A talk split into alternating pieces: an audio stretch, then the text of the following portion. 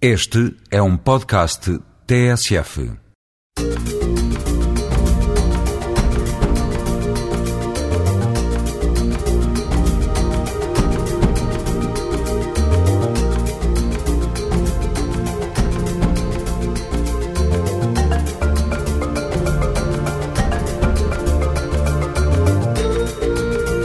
O associativismo é um caminho para a integração plena dos imigrantes. No programa de hoje vamos conhecer algumas das associações mais ativas.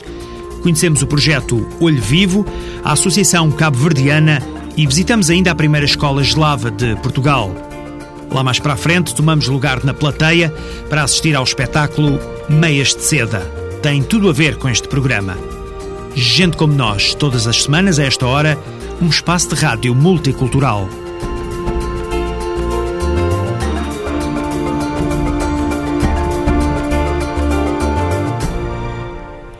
Associativismo é o mote para a emissão desta semana. Através das muitas associações de imigrantes, e não só, que existem espalhadas pelo país, quem chega de fora tem sempre apoio garantido.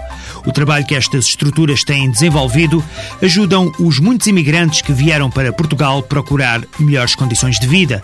Tal como os portugueses, ao longo de muitas décadas, procuraram outros destinos, também Portugal se tornou apetecível para os muitos cidadãos do mundo. As estatísticas mais recentes, relativas ao ano de 2006, indicam que, nessa data, residiam ou permaneciam de forma legal neste país quase 435 mil estrangeiros. A análise conjunta do Instituto Nacional de Estatística permite-me afirmar que são os nacionais do Brasil o grupo que está mais representado entre os imigrantes, com pouco mais de 73 mil cidadãos, o que representa quase 17% dos estrangeiros. Surge depois Cabo Verde com 68 mil. Os quase 42 mil nacionais da Ucrânia assumiam em 2006 o terceiro lugar em termos de dimensão, representando quase 10% dos estrangeiros. A população de nacionalidade estrangeira legal em Portugal era constituída sobretudo por homens que representavam 55% face a 44% de mulheres. Esta população estrangeira, segundo estes dados do Instituto Nacional de Estatística, concentravam-se em 2006, sobretudo no distrito de Lisboa, 45%, Faro, 14%, Setúbal, e Porto. Na viagem que agora estamos a iniciar pelas associações de imigrantes, fazemos já uma primeira paragem na Associação Olho Vivo em Queluz, na linha de Sintra. Fundada em maio de 88, esta organização não governamental sem fins lucrativos intervém na defesa do ambiente, património e direitos humanos. A Olho Vivo tem crescido com o trabalho feito sobretudo com imigrantes. Muitas pessoas têm passado por aqui para encontrar o caminho certo. Eu fiquei sem documentos nenhum. O Olho Vivo ajudou-me a arranjar documentos. Hoje estou cá e estou legal, tenho os documentos todos. Sou, sou um Olho Vivo que me apoiou muito desde que eu cheguei aqui em Portugal. E foi ajuda por Sou um Olho Vivo fiz muitas ajudas, consegui contatar com várias instituições, tá vendo? E me arranjou os papéis, porque legalizou por causa do Olho Vivo. Eles me apoiaram muito. Até eu fiquei. Eu te, realmente, eu, eu digo, aqui era a minha casa mesmo. Assim, eu morava com meu irmão, deitaram a casa dele fora, fiquei na rua, sem onde mora. Eles me ajudaram muito assim. Tudo começou com um jornal. Enquanto recorda o passado, Flora Silva, presidente do Olho Vivo, enaltece os valores defendidos pela associação. O Olho Vivo nasceu como um pequeno uh, grupo de amigos que se juntaram para fazer um jornal, que era o jornal juvenil Olho Vivo.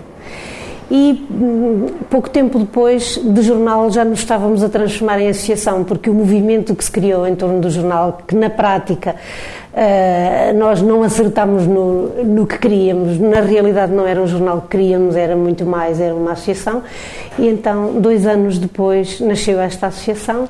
O Olho Vivo tem hoje várias estruturas de apoio aos imigrantes. Isabel Leal é responsável pela unidade de inserção na vida ativa. A Univa é uma unidade de inserção na vida ativa. Uh, situada aqui na Associação Olho Vivo, é uma parceria, um protocolo com o Centro de Emprego, portanto nós prestamos serviço aqui, prestamos também serviços animadoras, como nos chamam, no Centro de Emprego. Uh, o que fazemos aqui, uh, basicamente, é encaminhar as pessoas para o emprego, para serem inseridas no mercado de trabalho e jovens uh, para serem inseridas, portanto, na formação profissional, em cursos e encaminhamento. No Olho Vivo também existe um centro local de apoio a imigrantes. É um dos tantos CLAI que existem espalhados pelo país, mas este tem a particularidade de ter uma imigrante como responsável. Chama-se Fatou Seidi. Centro Local de Apoio Imigrante, como diz a palavra, é um lugar onde os imigrantes vêm e vão pôr todas as suas questões que perante aqui em Portugal que que mais lhe aflige. Até. Este é um, um local onde eles vão a, é como se diz, um consultório para desabafar, para orientar, para fazer. E eu como mediadora e como né, vou saber ouvir primeiro tenho que saber ouvir e tomar em conta todas ah, as questões que nos, nos põem. Ao lado funciona o Gabinete de Apoio à Cidadania um outro espaço para responder, sobretudo às questões de regularização de documentos. No fundo, dá seguimento ao trabalho feito no Centro Local de Apoio ao Imigrante, como explica a mediadora Paula Freitas. Após o CLAI, após a abertura de um processo, após de, dos utentes virem cá tirar dúvidas, nós aqui damos continuidade, uma vez que as pessoas nem sempre vêm só com dúvidas de regularização, também com muitos problemas sociais. Um jornal que virou uma associação de sucesso.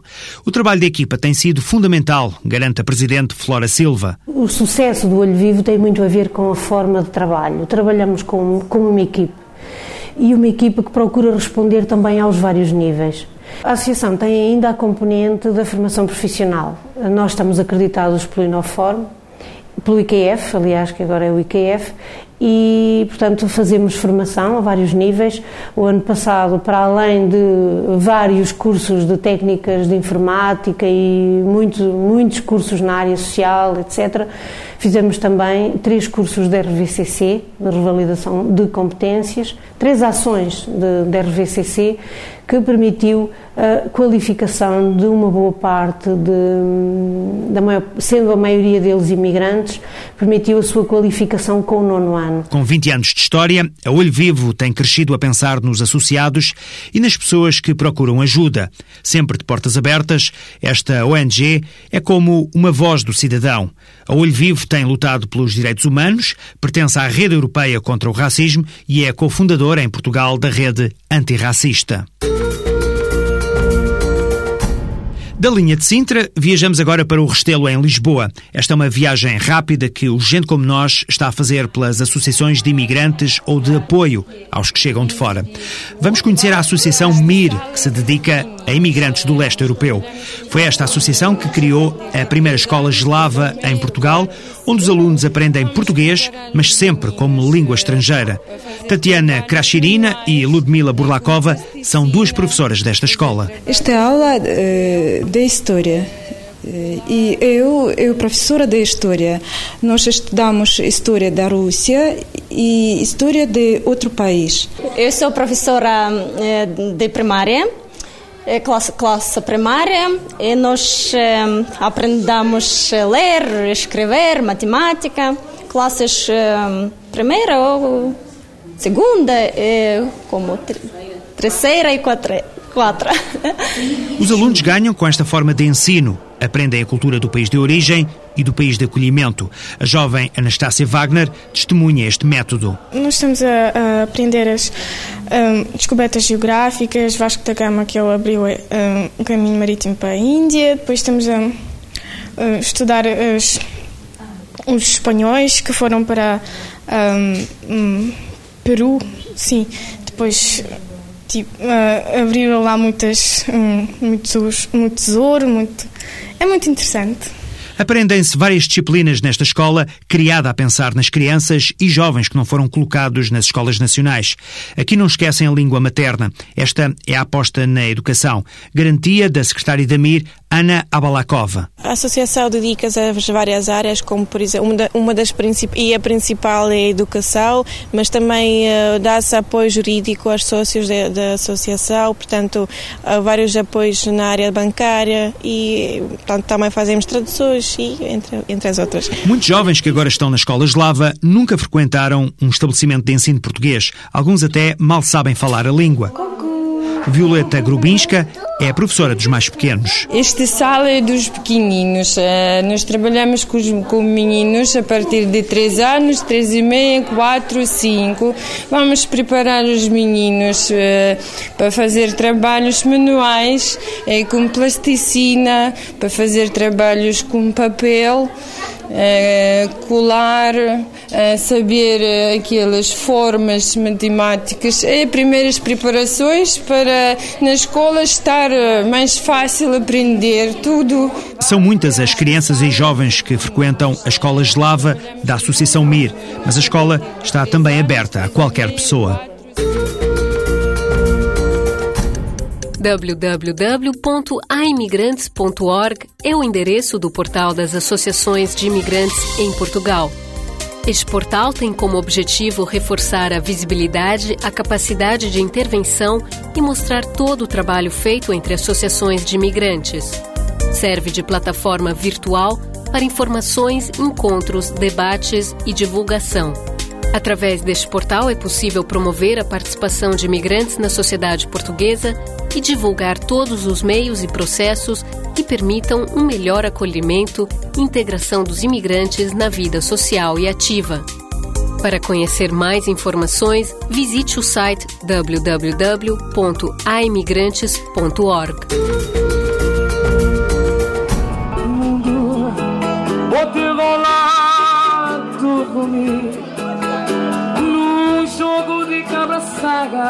Estes são os ritmos quentes que, por vezes, se podem escutar na Associação Cabo-Verdiana de Lisboa.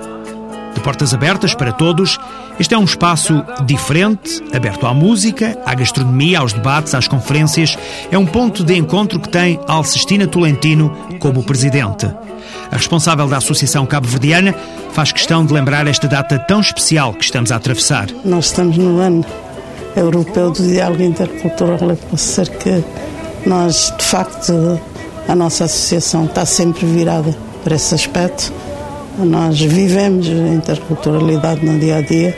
As pessoas, a nossa casa é uma casa de, de confluência. Aqui é possível recolher dados sobre Cabo Verde, frequentar ações de formação, obter apoio nas mais diversas áreas e ter acesso às tecnologias de informação. A associação acompanhou e deu apoio desde o primeiro instante à nossa população e tem estado sempre com ela e forjou, digamos, desde a primeira hora o surgimento das várias associações cabo-verdianas que é um pouco espalhadas por Portugal. Para além da ajuda na burocracia, todas as quintas-feiras, o espaço da Associação Cabo-Verdiana em Lisboa enche-se de pessoas que conhecem ou querem recordar aquele país africano.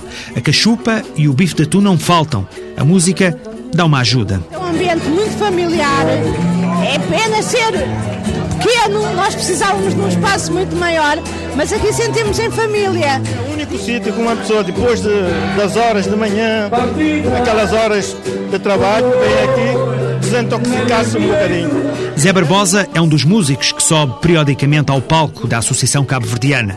Tocar os ritmos típicos de Cabo Verde faz aproximar as pessoas, mesmo as que dizem não ter qualquer jeito para a dança. Nós aqui tocamos música hum, Cabo Verde, né? Uh, mornas, coladeira, funaná. E também tocamos assim músicas de Angola também. Quer dizer, variamos um bocadinho também de música brasileira, mas mais Cabo Verde, mornas, porque acompanha bem a cachupa, uma morninha, coladeira. Neste dia de reportagem, Ana Teixeira, sócia da Associação Cabo-Verdiana, estava a comemorar uma data muito especial. Hoje eu faço anos e uh, quis especialmente vir cá O segredo para recordar Cabo Verde é frequentar assiduamente este espaço na rua Duque de Palmela, perto do Marquês de Pombal, em Lisboa. Pelo menos essa é a opinião de quem defende a Associação Cabo Verdiana. O ambiente é excelente, é um ambiente salutar, um ambiente que se recomenda a todos os cabo-verdianos que queiram realmente uh, lembrar da, da, da terra e, e, com muita saudade, que venham aqui matar as saudades têm da terra aqui na, na Associação Cabo-Verdiana. É como transportar um bocadinho de Cabo Verde cá para Portugal porque também em Cabo Verde, enquanto vivia em Cabo Verde, havia assim aquela mistura de muitos portugueses com cabo-verdianos e é aquilo que eu vejo aqui, foi na minha juventude. As portas da Associação Cabo-Verdiana estão sempre abertas na rua Duque de Palmela, número 2, oitavo piso. E agora teatro. Meias de Seda é um espetáculo onde se mistura a música, a dança e a poesia. O gesto e a palavra invadem os sentidos. Sem luar e sem violão, olhos azuis são ciúmes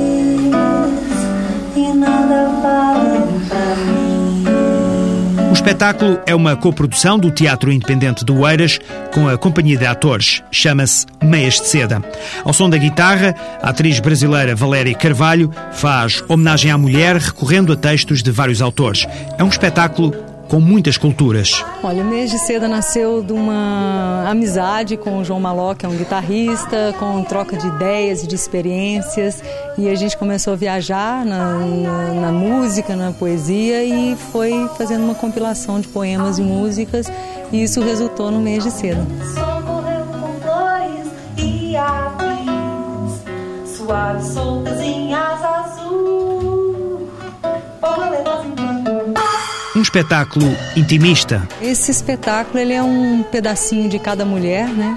Acho que de, de toda mulher, porque no fundo uma mulher nunca é uma coisa só, são as várias mulheres que existem dentro de nós, né? E o público é como se fosse um voyeur, assim, espreitando a intimidade dessas mulheres.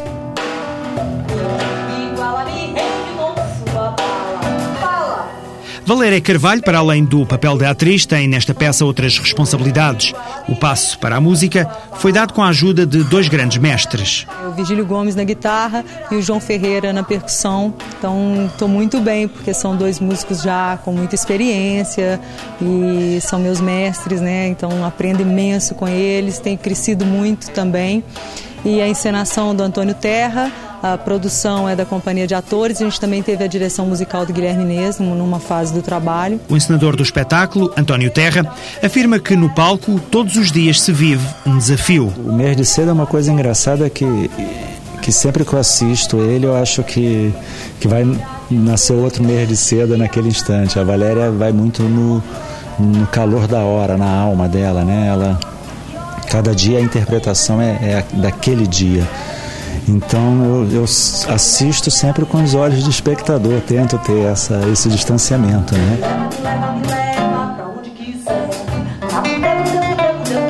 São várias culturas entrelaçadas e resulta, segundo o músico Virgílio Gomes, numa simbiose perfeita. E esse espetáculo resume esse monte de artes misturada nesse caldeirão. E assim, o músico é um prazer enorme como eu disse, fazer parte e mexer esse caldeirão todo, né? E só sobra pra gente é muita, muita experiência e muita coisa para aprender.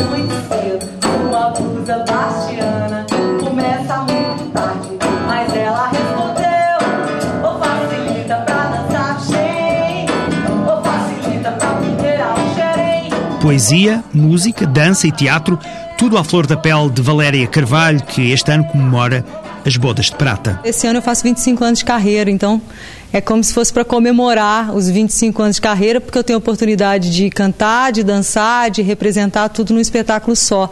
E ainda por cima, com o privilégio de ser através da palavra de Alberto Caeiro, de Chico Buarque, de Vinícius de Moraes, de Lenine. Então, é, é uma experiência que está me enriquecendo muito e não só vejo que tem muito para aprender também. Então, e isso é que é fascinante realmente na vida do artista, é a gente saber que tem sempre mais que a gente tem que aprender e que temos que ir para frente Atrás foi bom, mas já foi, né? Valéria Carvalho é protagonista de Meias de Seda, peça que já esteve em cena no Teatro Independente de Oeiras e que agora anda a percorrer o país. É uma homenagem à mulher com textos que vão de Alberto Queiro a Chico Buarque, mergulhados na guitarra e na percussão. Na agenda deste espetáculo encontro uma data a não perder. É no próximo mês, em Faro, o Teatro Letes apresenta Meias de Seda no dia 20 de junho, às nove e meia da noite.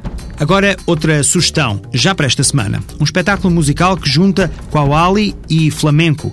Quawali é música paquistanesa. Pois bem, este projeto nasceu do encontro do músico Fez Ali Fez e o intérprete de flamengo Duquende, de Espanha, onde entra também o guitarrista Chicuelo. Este encontro de culturas e sons está marcado para as nove e meia da noite de quarta-feira, 14 de maio, no auditório do Museu do Oriente. Em Torres Vedras, a Biblioteca Municipal promove, na quinta-feira, uma ação de formação com o tema As Histórias dos Outros, análise de narrativas africanas em língua portuguesa. Este é um curso orientado por Helena Barrinha, mestra em Literaturas Africanas de Língua Portuguesa, e destina-se a professores, educadores e também ao público em geral. A ação decorre durante todo o dia de quinta-feira. E agora cai o pano sobre esta emissão. Semanalmente, o ACIDI, Alto Comissariado para a Imigração e Diálogo Intercultural e a TSF apresentam Gente Como Nós. Gente Como Nós, arroba pgm.pt é o e-mail habitual para enviar dúvidas, críticas, ideias e sugestões. Eu repito, gente como nós, arroba pgm ou pgm.pt. Boa semana.